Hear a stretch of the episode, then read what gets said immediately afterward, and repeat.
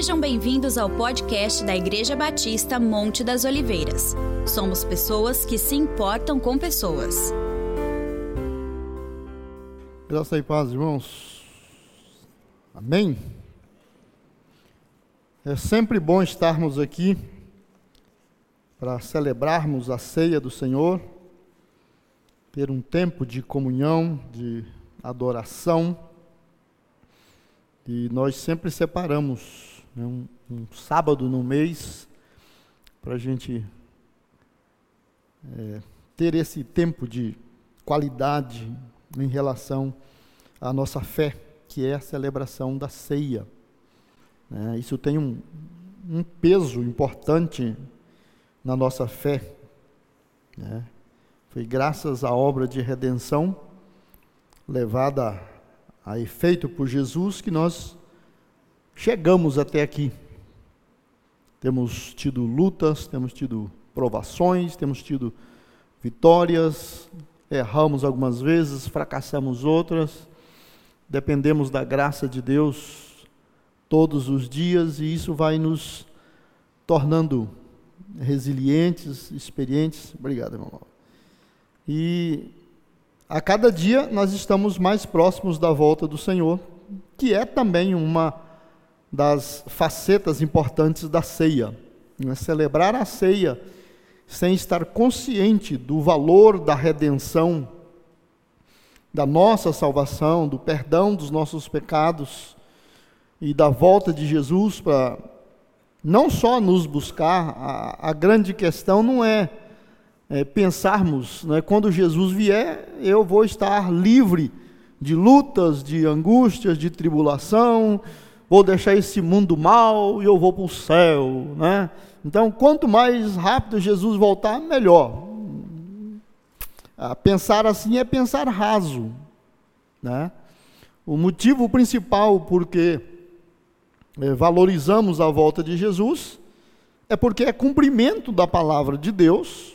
Ele falou que voltaria, então isso é importante. E quando ele voltar, mais uma importante etapa da obra de redenção vai estar entrando em vigor. Mais uma etapa da nossa jornada como discípulos, como seguidores de Cristo, vai estar entrando em vigor. E para nós vai ser maravilhoso, porque é uma, uma marca que dali para frente, como diz os pentecostais, é só glória. Né? Hoje ainda estamos correndo risco, né? esse mundo é terrível, as coisas nem sempre saem como a gente planeja ou como a gente espera, embora Deus seja fiel e continue fiel, mas nada aqui é, é, é tão calculável, tão, tão convicto, né? E no dia que Jesus voltar, quem entrou, entrou, quem não entrou, as chances são poucas de recuperar, mas para quem foi igreja, para quem viveu a sua fé, é maravilhoso o que vai acontecer daí para frente. Então não pensamos na volta de Jesus como uma válvula de escape para lutas e tribulações e coisas ruins do mundo, mas como mais uma etapa daquilo que Deus nos prometeu e Deus nos deu. Né? Isso é muito importante. Eu quero compartilhar com vocês e quero que vocês abram a Bíblia em Gênesis no capítulo 5. Gênesis no capítulo 5. Eu estou com a nova versão transformadora. Você pode ler na sua, mas também normalmente a gente projeta na tela. E isso facilita.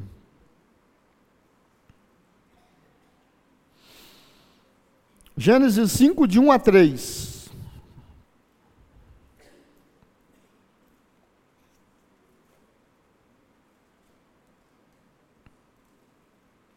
Gênesis 5, de 1 a 3. Nós podemos tirar o melhor das versões, né? Lendo as duas. Gênesis 5, de 1 a 3, está na tela também.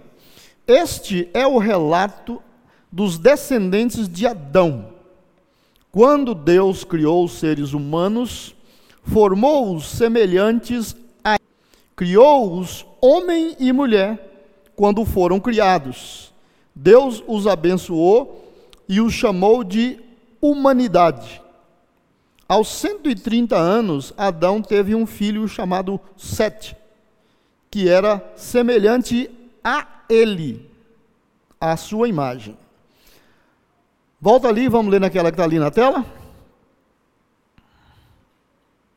Vamos ler juntos? Este é o livro das gerações de Adão. No dia em que Deus criou o homem, a semelhança de Deus o fez. Homem e mulher os criou e os abençoou e os chamou pelo nome de homem no dia em que foram criados. Adão viveu 130 anos e gerou um filho à sua semelhança, conforme a sua imagem, e pôs-lhe o nome de Sete. Então Adão e Eva né, foram feitos à semelhança de Deus e os filhos de Adão nasceram semelhantes a ele, né, a Adão. E aí já há uma diferença. O que eu quero falar hoje tem cara até de auto autoajuda. Mas se você quiser entender como autoajuda, também não tem problema não. Não vou ficar ofendido não. Mas eu quero falar sobre a importância da confissão daquilo que a gente crê como filhos de Deus, como servos de Deus, como pessoas que baseiam a sua fé na palavra de Deus. Nossa fé não é baseada em história, em um relato místico ou qualquer coisa que não seja a palavra de Deus e nós a temos como palavra de Deus. Palavra de Deus viva, eficaz, eterna, inerrante, né, imutável, eterna, tanto quanto Deus. Todos os atributos de Deus, a sua palavra tem. Então a nossa fé está firmada nisso. É, é comum você ver em literatura, especialmente literatura não cristã, né, ou literatura secular, eles taxam a, a, as escrituras como um livro de relatos é, místicos e lendas. Né? O mito de Adão e Eva, eles falam do mito de Noé, né, a, a, lenda de Abraão, e, e para eles aquilo tem um valor moral, mas não um valor espiritual. Para nós, a Bíblia é a palavra de Deus, o que ela diz, diz desse jeito, e está desse jeito, e para sempre ela permanecerá. Por isso que a nossa fé é firme. Né? Quando você abrir mão dessas verdades das Escrituras, você vai se firmar em cima de um lamaçal ou de uma areia movediça. Muito bem. Aquilo que você fala é aquilo que você produz. Nós sabemos o quanto as nossas palavras são poderosas. Né? Quer suas palavras sejam positivas, quer negativas, elas são sementes são sementes. E elas produzirão nos seus ouvintes o tipo de pessoa que eu sou. Elas vão reproduzir a semelhança de quem fala. Né? Na parábola do semeador, Jesus disse que o semeador saiu a semear. E mais na frente, quando ele explicou para os discípulos, ele disse: O que semeia, semeia a palavra de Deus. Então, quanto mais as nossas palavras forem palavras de Deus, ou seja, usarmos o vocabulário divino, usarmos as palavras divinas, usarmos a Bíblia, usarmos os conceitos bíblicos. Não é só citar a frase bíblica ou citar o texto bíblico. É falar aquilo como sendo uma verdade que eu acredito, uma verdade que para mim é experimental, é verdadeiro. Então eu passo a semear a minha palavra, que na verdade se torna a palavra de Deus, porque eu estou citando e vivendo a palavra de Deus. Então, os resultados que a minha palavra humana, com a minha sabedoria, com o meu conhecimento, ela pode produzir coisas boas, mas não tantas e não tão duradouras, porque é palavra do Jason, é palavra humana. Mas as palavras que eu cultivo na minha vida e que eu profiro, que eu proclamo, que eu digo, se elas são palavras de Deus, elas vão produzir os resultados, porque elas são palavras de Deus. Agora, não é só citar boca para fora, e não brisado, né? aquilo tem que se tornar uma prática. Né? Então, as suas palavras são as suas sementes.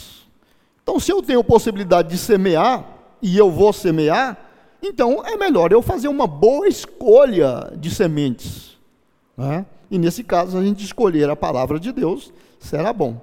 As suas palavras são as suas sementes e geram nas pessoas o caráter de tudo aquilo que eu falo, que você fala. Né? Se eu e você formarmos o hábito de falar acerca de julgamentos e condenações, nós produziremos aquilo ou aquelas pessoas, os resultados que vão nos julgar e nos condenar. De vez em quando a gente não fala que alguém está bebendo o próprio veneno? Ele falou, falou, falou, julgou, julgou, condenou, condenou, de repente ele estava colhendo os frutos do que ele sempre confessou. Então, as nossas sementes, bem semeadas, boas ou más, né? eu posso ter uma semente de má qualidade ou que produza coisas más, mas eu semeio bem e cuido bem delas. Elas vão dar muito bons frutos, no sentido de os frutos serão saudáveis, abundantes, só que serão destruidores. Né? Então, quem fala muito em julgamento e condenação, ele produz o tipo de pessoas e de situações onde ele será julgado e condenado. Se você pronunciar críticas contra os outros, ceifará o tipo de pessoa que se levantará para criticá-lo.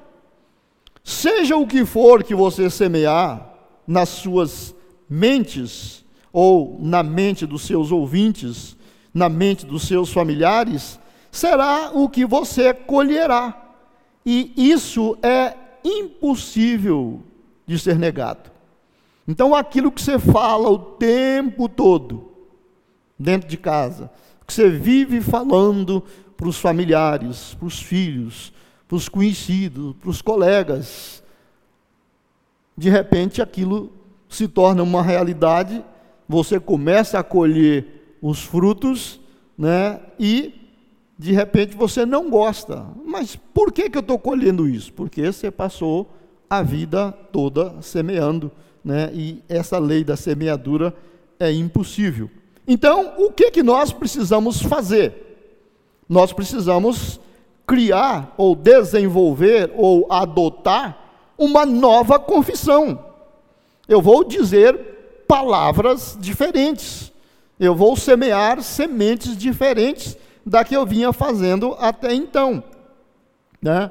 Por exemplo, baseado nesse texto que nós lemos, que Deus criou Adão à sua imagem, à sua semelhança, criou Adão e criou Eva, criou homem e criou mulher. Deus os abençoou com bênçãos em todos os sentidos abençoados fisicamente, abençoados eh, mentalmente, abençoados emocionalmente, abençoados no seu trabalho, nas suas realizações, nos seus projetos, abençoados nas suas próximas gerações.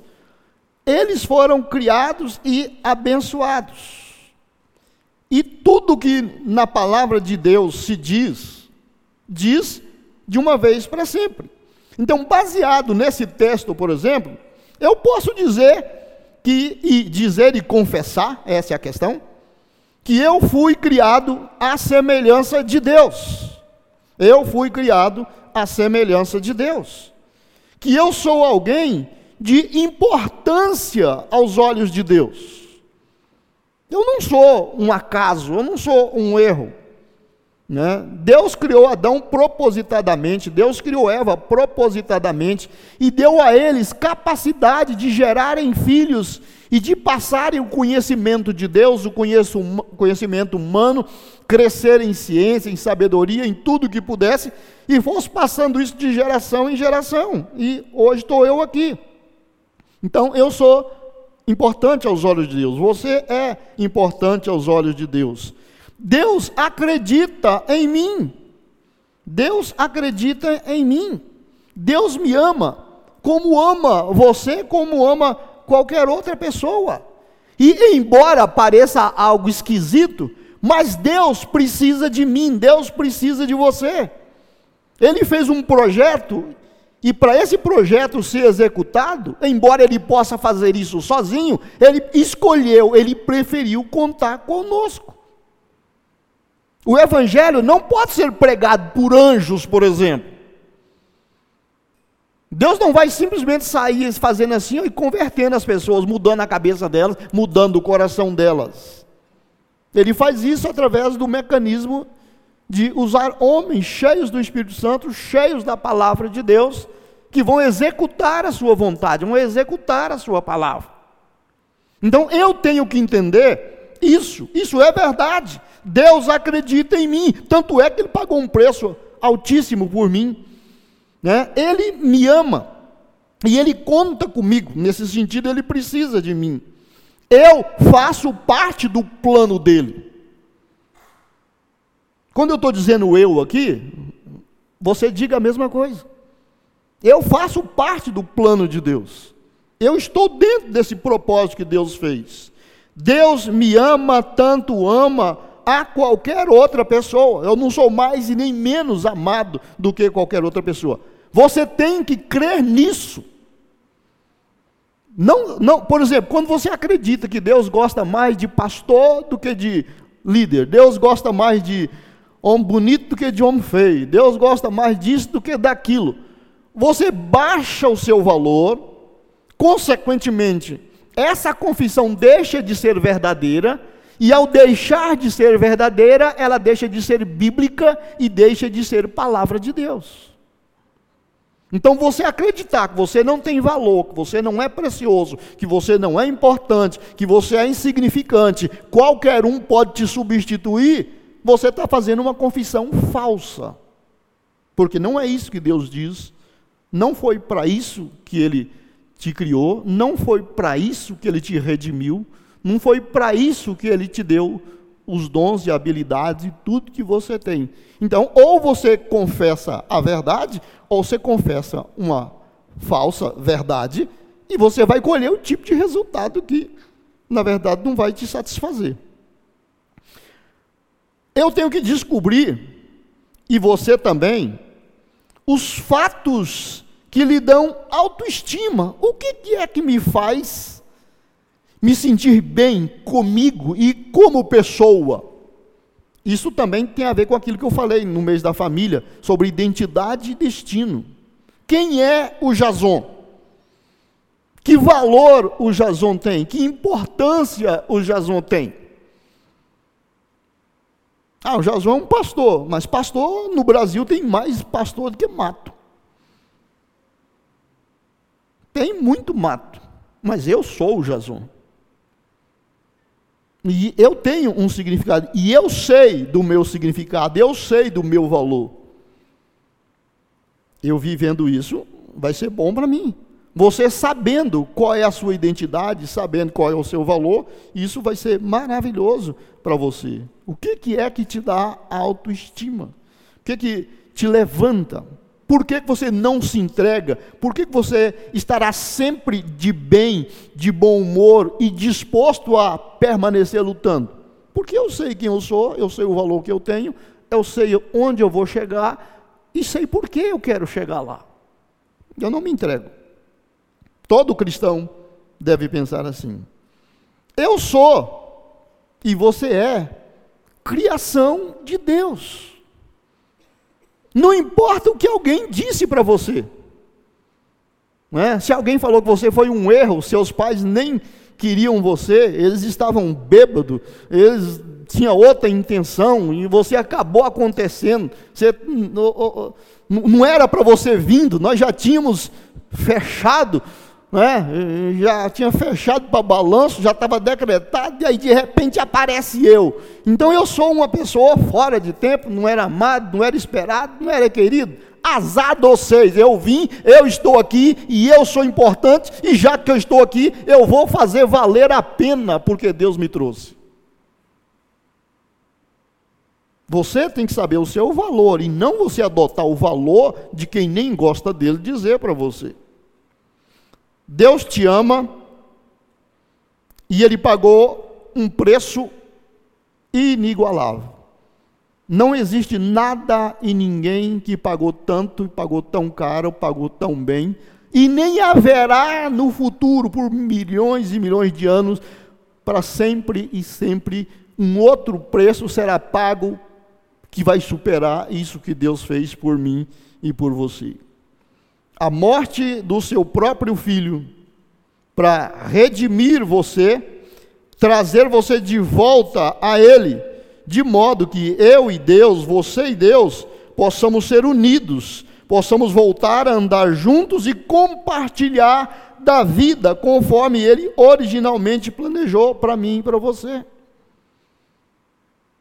Você acredita que Jesus nunca mais vai morrer?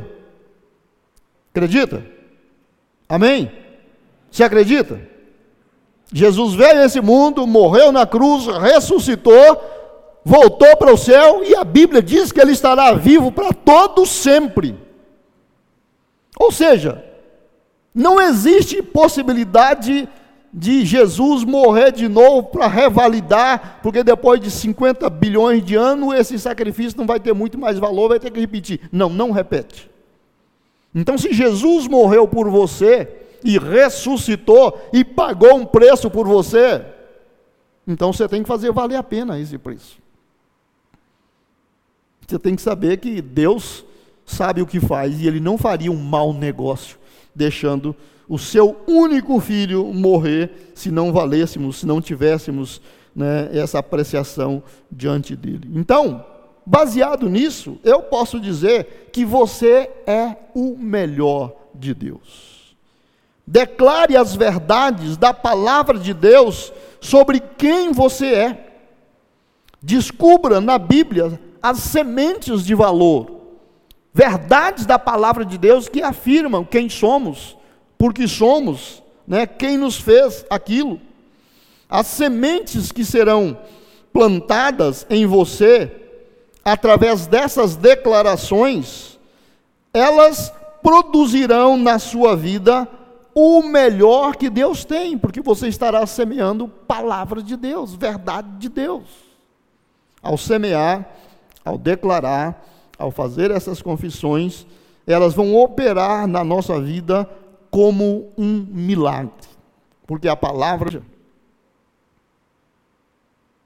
Olha o que Deus está fazendo para nos aguardar lá. Vocês aí que vivem de filaboia em banquete dos outros, você tem criatividade o suficiente para imaginar o banquete que está esperando a gente lá? Você já imaginou o céu trabalhando para preparar uma festa para a turma que vai chegar?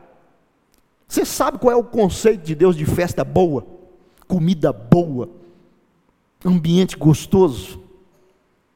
Dá para imaginar? Não dá, não dá nem para imaginar.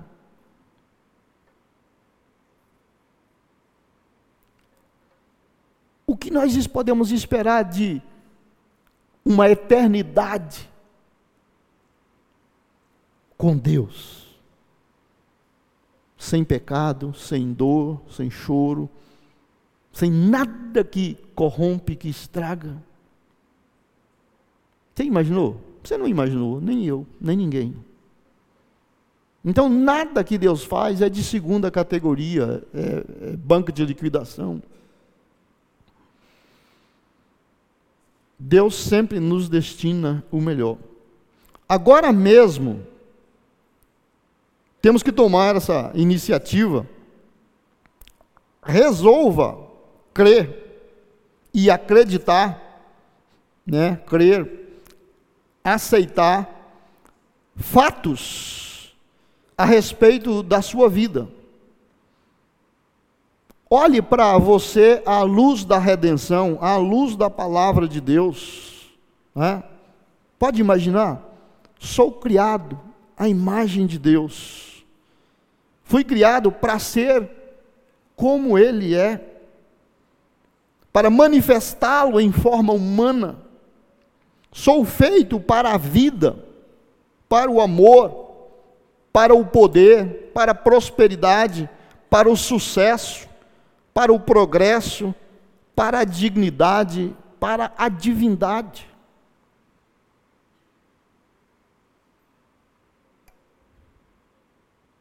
Quando aceitamos a Cristo e nascemos de novo, isso foi produzido pela palavra de Deus, pela semente da palavra de Deus. Fomos justificados, fomos santificados, e está a um passo de sermos glorificados.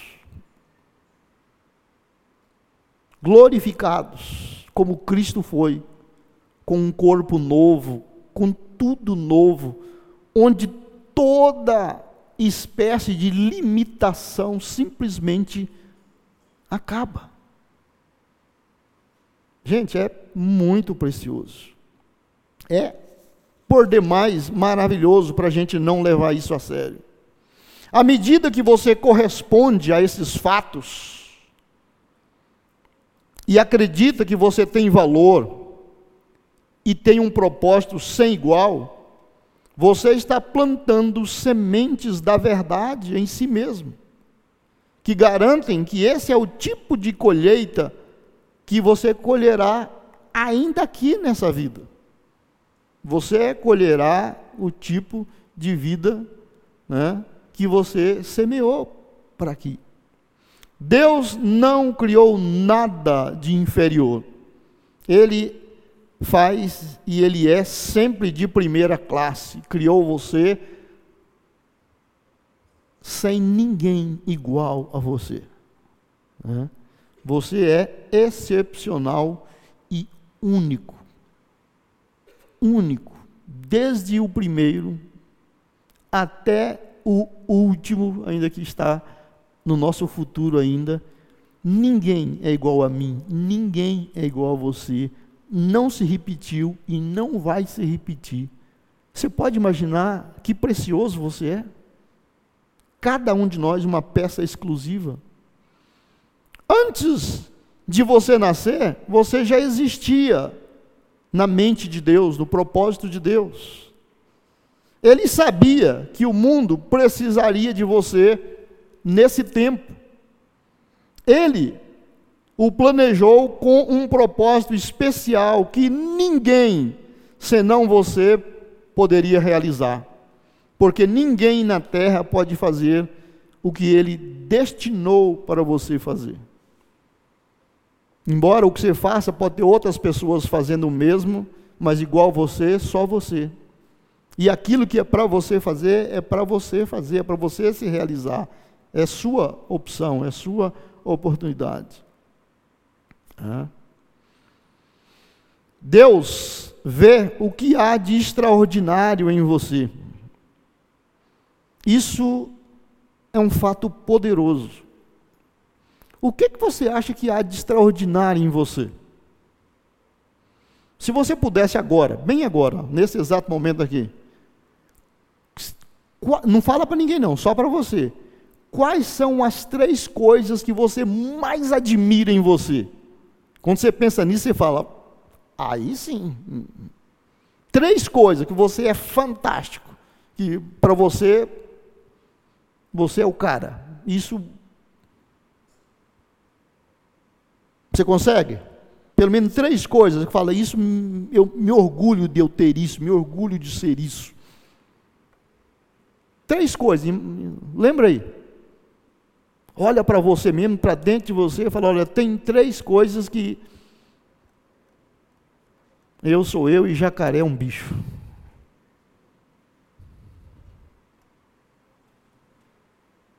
Consegue? Mas existem muitas outras coisas que você é singular. E você precisa valorizar isso. Isso é para o seu bem, isso é para você se realizar como pessoa. Não é um acaso.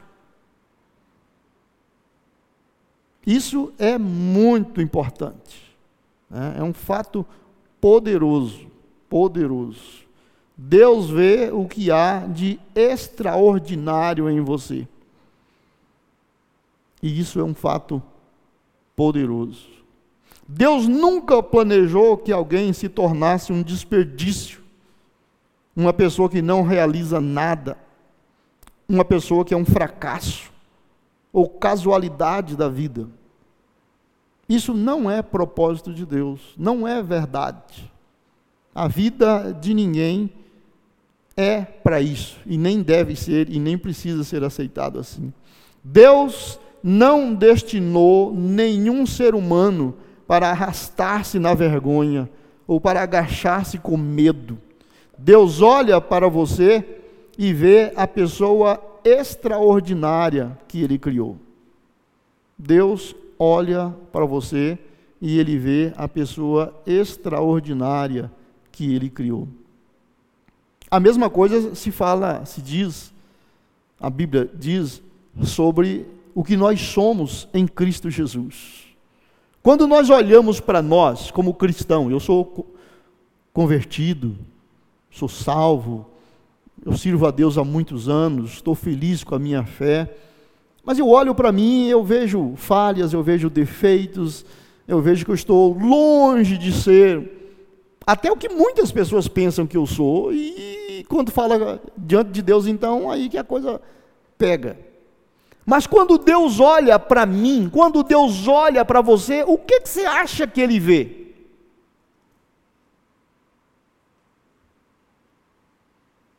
Paulo enfatizou isso tantas vezes, em tantos dos seus escritos, o quanto nós somos importantes em Cristo. Deus olha para cada um de nós, seus filhos, e nos vê em Cristo. Jesus morreu por você, Jesus ressuscitou por você, o caráter de Cristo foi implantado em você, a justiça de Cristo está em você, o Espírito Santo habita em você, é um selo de garantia que você pertence a Deus, que Ele voltará para te buscar. Deus olha para você e vê algo extraordinário. É como você pegar um, um, um papel, um plástico vermelho, e colocar essa folha branca aqui lá dentro, e você olha para ela, você vê o que está escrito aqui, mas você deixa de ver preto e branco, você vê ela vermelha.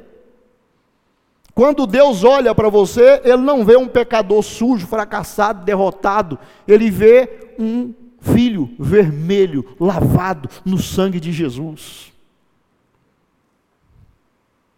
Ele nos vê com garantias. Por isso que o diabo não tira farinha com Deus sobre os, os santos, sobre os filhos de Deus, porque Deus fala: esse tem a marca do meu filho, esse tem as marcas do sangue do meu filho, nesse aí, não. Inclusive, João falou que Deus guarda e o maligno não toca. Gente, isso não é para ser pensar do dia que eu estou bonzinho, alegre, estou feliz, estou com estima alta, então eu sou isso. Isso você tem que viver, confessar e dizer isso todos os dias, a todo momento, o tempo todo, de tempo integral. Deus nunca desistiu de estimar você, o quanto Ele ama, o que Ele sente por você. É possível que você esteja decepcionado consigo mesmo mas Deus dá um grande valor a você e a mim. Você pode condenar a si mesmo ou deixar que outros o desacreditem, mas Deus somente irá erguer você. Nós somos a obra-prima de Deus. Fomos encarregados para reinar e ter domínio sobre tudo que ele criou na terra. No livro de Gênesis aí, no mesmo Gênesis, né? Capítulo 1, 28 a 30, quando Deus criou Adão, né? Então Deus os abençoou e disse: Sejam férteis, multipliquem-se, encham e governem a terra, domine sobre os peixes do mar, as aves do céu, sobre todos os animais que rastejam pelo chão. Então Deus disse: Vejam, eu lhes dou todas as plantas com sementes em toda a terra e todas as árvores frutíferas para que lhes sirvam de alimento. E dou todas as plantas verdes como alimento a todos os seres vivos, aos animais selvagens, às aves dos céus e aos animais que rastejam pelo chão. E assim aconteceu. Deus queria que fosse assim, e assim foi, e assim é, e assim será. Lembra que Jesus falou para os seus discípulos lá? Por que, que vocês ficam preocupados com comida? Vocês já não viram os passarinhos? Não plantam, não colhem, não, não guardam em dispensa. Meu pai cuida deles todos os dias. Vocês ficam preocupados com roupa? Com que roupa que eu vou? Nem Salomão se vestiu com umas ervas do campo que tem duração de algumas delas dois meses, três meses, seis meses. Nasce, cresce, floresce, amanhã passa um vento e ela torra, ou o sol, e já era. Quanto mais valem vocês?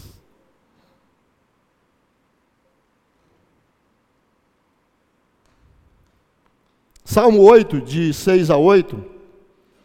Tu os encarregaste, está falando o homem, tu os encarregaste de tudo que criaste, e puseste sob a autoridade deles todas as coisas, os rebanhos, o gado e todos os animais selvagens, as aves do céu, os peixes do mar e tudo que percorre as correntes dos oceanos. Tudo que Deus criou, Ele colocou debaixo do governo, debaixo da autoridade do ser humano. Somos soberanos sobre tudo. Se Deus pensa assim de nós, não é justo a gente pensar tão baixo sobre nós mesmos. Então, veja a si mesmo na imagem de Deus. Reconheça que você nunca foi criado para ser pobre, infeliz, dominado, manipulado, abusado, envergonhado ou pisoteado. Você foi criado para ser uma bênção. Foi criado na classe de ser de Deus para andar, falar, viver e reinar com Ele na vida. As nossas escolhas nos levaram ao que somos, nos levaram ao que temos hoje, como pessoas, como sociedade. Então, eu me vejo de 59 para cá. Mas desde Adão, a sociedade vem construindo e destruindo até que chegamos onde estamos.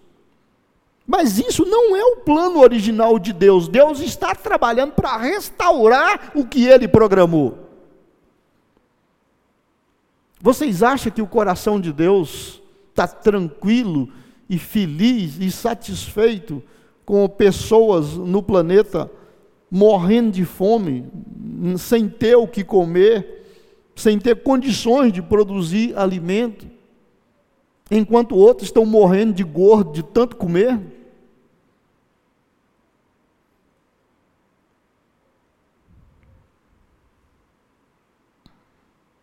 Pessoas morrendo de forma violenta, pessoas abusadas, pessoas escravizadas. Não é esse o plano original de Deus. Você foi criado na classe de ser de Deus para andar, falar, viver e reinar com Ele na vida. Ele o destinou para a sua abundância, para a sua nobreza, para o seu reino. Lembra da chamada de Abraão? Sai da sua terra, sai da sua parentela, vou te levar para um lugar, ali eu vou te dar um nome grande. Você será próspero, você será abençoado. Todo mundo que te abençoar será abençoado, todo mundo que te amaldiçoar será amaldiçoado.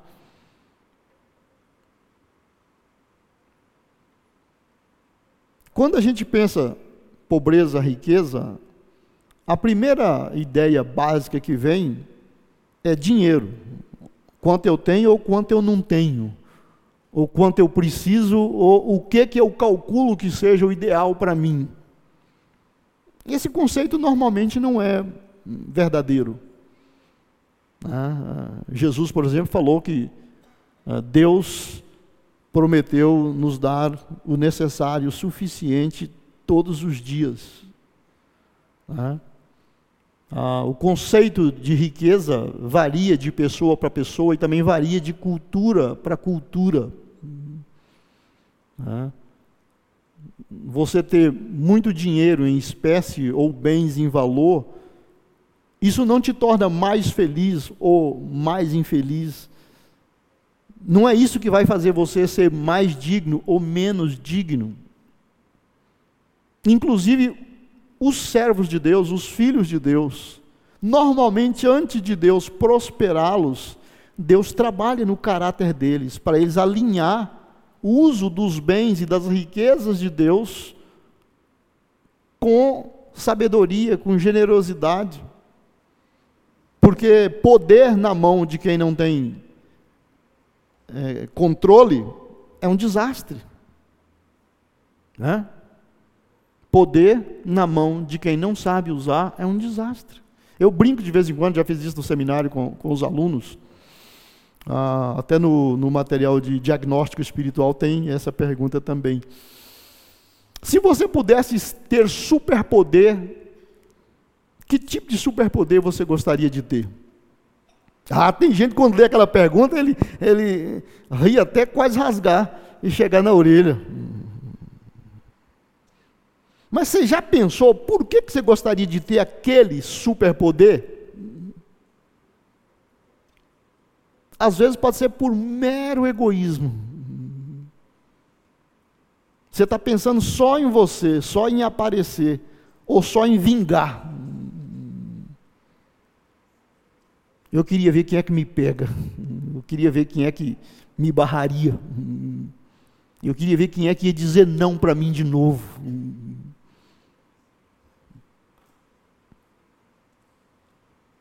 Olha o exemplo de Jesus. Ele tinha poder, sabia usar, nunca foi arrogante, nunca foi orgulhoso, nunca prejudicou ninguém nem para se livrar a si próprio. Porque o caráter dele era 100% perfeito.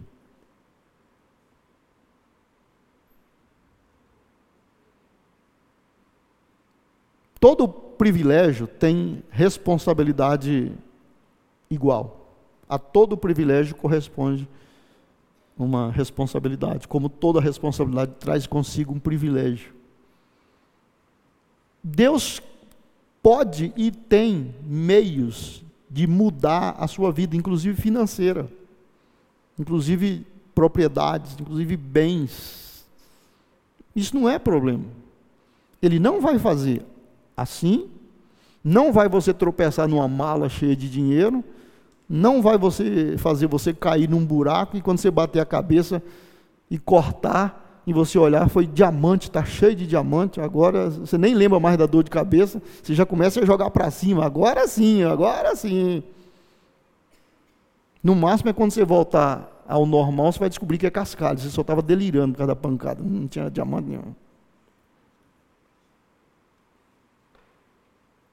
Deus vai trabalhar no seu caráter para que um dia ao chegar nesse patamar que você sonha, isso não altere o seu caráter, a sua personalidade, não altere o seu ministério, não altere os seus relacionamentos. E enquanto nós vamos andando, Deus vai nos preparando nisso. É uma, uma jornada muito boa e muito interessante. Nada pode parar nem limitar quando você descobre esse princípio vital, que é confessar a verdade de Deus sobre quem nós somos e por que somos. Descubra o alto valor que Deus lhe atribui. Você não tem que acreditar porque eu estou falando isso, você tem que ir e ver, ter a sua própria experiência com Deus, de te ver como tal e achar na Bíblia essas verdades. Porque senão você vai estar construindo em cima de um alicerce falso. O que eu, por exemplo, faço para mim e confesso para mim, para minha vida pessoal, e eu te contar, isso é meu, não é seu. Eu cheguei nessa experiência. Você tem que criar a sua experiência. Você tem que fazer a sua trajetória. Eu estou te dando um mapa, eu estou te dando uma indicação. Mas você tem que solidificar. Você sair o dia inteiro falando, eu sou todo poderoso, eu sou maravilhoso, eu sou bonito, eu fui criado por Deus, ninguém pode comigo. Ah, você vai, a pessoa só vai chamar de doido. Ficou doido, vive falando sozinho o tempo todo. Ó, ó, bateu. Hum. Você tem que ter uma experiência com a palavra, com o Espírito Santo. E você encontrar o porquê esse valor existe. E ele ser tão forte em você que modifique a sua vida. Pare de se condenar, então você poderá parar de condenar os outros. Comece a crer naquilo que Deus o criou para ser. Então poderá começar a crer no plano de Deus e no plano do amor de Deus para os outros. Você não vai poder ajudar os outros se você não ajudar você primeiro, se você não tiver os seus valores no devido lugar. Né? Você tem que crer naquilo que você precisa crer. Se sustentar em cima dessas verdades da palavra de Deus. E aí então, você vai começar a viver esses valores. Não dá para você começar hoje e Sábado que vem você já é nota 10. Sábado que vem você já vai ser nota 10, mas até sábado que vem. Cada dia você vai ter que continuar crescendo, descobrindo, até você amadurecer e isso se solidificar na sua vida. Né? Você vai começar a se policiar para você ver o que, que você fala, né? o que, que você acredita, o que, que você confessa sobre as suas realidades. Né? Quando alguém te fala, e aí, segunda-feira? Nem me lembre segunda-feira. Por que não? É porque tem que trabalhar. Ah, você acredita que trabalhar é, é, é veneno? Trabalhar é ruim? Trabalhar é castigo? Trabalhar é para pobre? Trabalhar é para quem não tem. É assim que você crê? Então você não vai prosperar. Você tem que mudar essa confissão.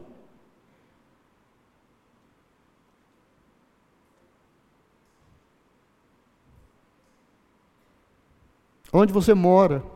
O que, que você faz? Quem são os seus amigos?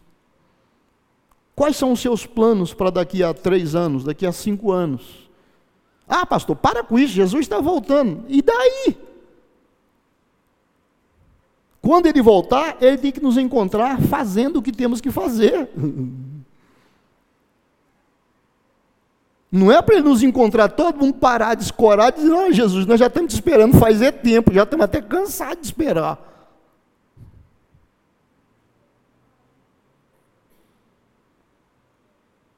Quando alguém fala sobre o seu salário, o que, que é que você fala? Não dá nem para falar aqui dentro da igreja? Então, como é que Deus vai te abençoar se você amaldiçoa seu salário? Quando alguém fala sobre onde você trabalha, aí você solta raios e trovões e relâmpagos e carrapatos. Como é que Deus vai prosperar você se você não abençoa a sua fonte de renda, você não abençoa as pessoas que Deus está usando para abençoar a sua vida? Então você tem que mudar essas confissões e fazer confissões que você acredita. Ah, mas é isso que eu acredito. Então você tem que mudar a sua crença. Você tem que adotar valores verdadeiros. Quando alguém fala para você que você vai para o inferno, na lata, o que, que você responde para ele?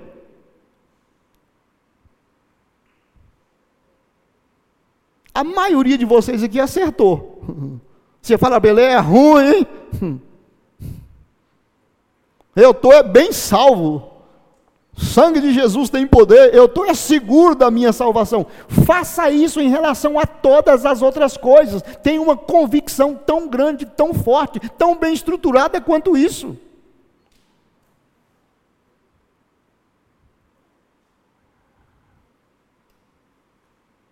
Se a nossa confissão sobre a salvação, sobre a volta de Jesus, sobre a verdade da palavra de Deus, ela é muito sólida, de maneira que pode bater que a gente nem move do lugar. Se você fizer isso com as outras áreas da sua vida, elas também vão ser tão boas, tão firmes e vai produzir tanto bons frutos quanto nessas áreas que você já tem uma confissão firme. Já notou que uma pessoa que aceita Jesus, se batiza, está firme na fé, já tem vários anos na fé, mas de vez em quando ele vacila, ele não sabe se é salvo, ele tem medo. Quando alguém fala de morrer, ele fala, bate na madeira, oh, cuidado, ah, eu ainda tenho medo de, nossa, quando eu penso em morrer, isola, né? eu tenho medo de ir lá para o ferreiro me pegar, é ruim. Quando fala sobre céu e inferno na pregação, ele fica abalado, meu Deus do céu, e se, e se eu não for salvo mesmo, e para onde que eu vou? Você sabe que esse tipo de cristão nunca vai longe, porque a pedra principal, que é a certeza de salvação, ele não está firmado em cima dela. Enquanto ele não consertar isso, as outras coisas não vão alinhar. Então, hora que você se identifica, eu sou salvo, por causa da graça de Deus, pela fé que eu tenho em Jesus, sou filho de Deus, sou herdeiro de Deus, sou co-herdeiro com Cristo, meu nome está escrito no livro da vida, o Espírito Santo habita em mim, o Espírito Santo me guia, me conforta, me consola, me convence do pecado, eu tenho prazer nas coisas de Deus. As outras coisas vão se alinhando. Então, se você já tem umas boas pedras alinhadas, comece a alinhar as outras também. Amém? Baseado na palavra de Deus. Senão você vai fazer o que o pessoal chama de confissão positiva. Eu sou rico, eu não tenho necessidade, eu não sou pobre, eu posso. E aí, final do mês, Estou no vermelho. Ué, vem cá, mas você não estava falando a semana toda e toda hora você fica. Pois é, a confissão positiva dura até quando o dinheiro acaba. A verdade da palavra de Deus dura para sempre. Vamos orar? Por que, que você vai tomar ceia? Porque eu sou membro do corpo de Cristo. Porque eu sou discípulo de Jesus porque eu estou celebrando o que Jesus fez por mim, porque eu estou aguardando Ele voltar, eu estou fazendo isso como memorial.